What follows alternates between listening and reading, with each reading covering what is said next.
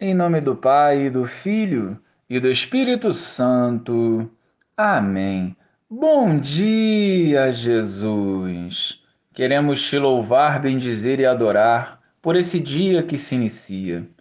Em tuas mãos colocamos as nossas preocupações e inquietações, clamando o teu agir em nossas vidas. Amém. Naquele tempo, alguns fariseus aproximaram-se de Jesus e perguntaram para o tentar: É permitido ao homem despedir sua esposa por qualquer motivo? Jesus respondeu: Nunca lestes que o Criador, desde o início, os fez homem e mulher? E disse: Por isso o homem deixará pai e mãe e se unirá à sua mulher, e os dois serão uma só carne, de modo que eles já não são dois, mas uma só carne. Portanto, o que Deus uniu, o homem não separe. Os fariseus perguntaram: Então, como é que Moisés mandou dar certidão de divórcio e despedir a mulher? Jesus respondeu: Moisés permitiu despedir a mulher por causa da dureza do vosso coração, mas não foi assim desde o início. Por isso eu vos digo: quem despedir a sua mulher, a não ser em caso de união ilegítima, e se casar com outra, comete adultério. Os discípulos disseram a Jesus: Se a situação do homem com a mulher é assim, não vale a pena casar-se.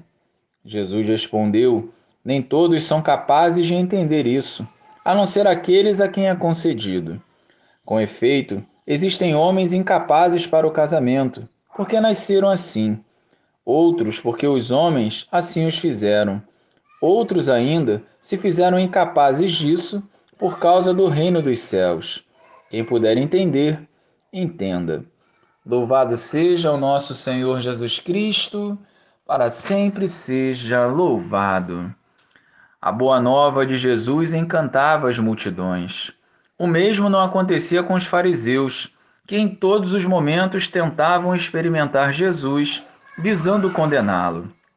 Mas a sabedoria do Mestre supera a maldade humana e nos desperta a sermos ouvintes atentos da palavra.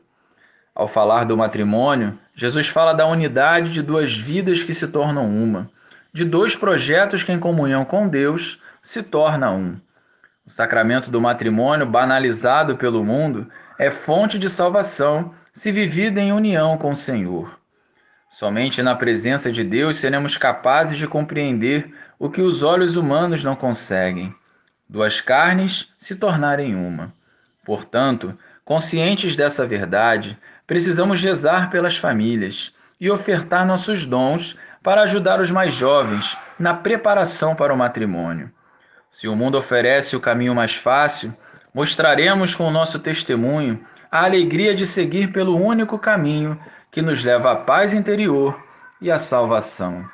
Glória ao Pai, ao Filho e ao Espírito Santo, como era no princípio, agora e sempre.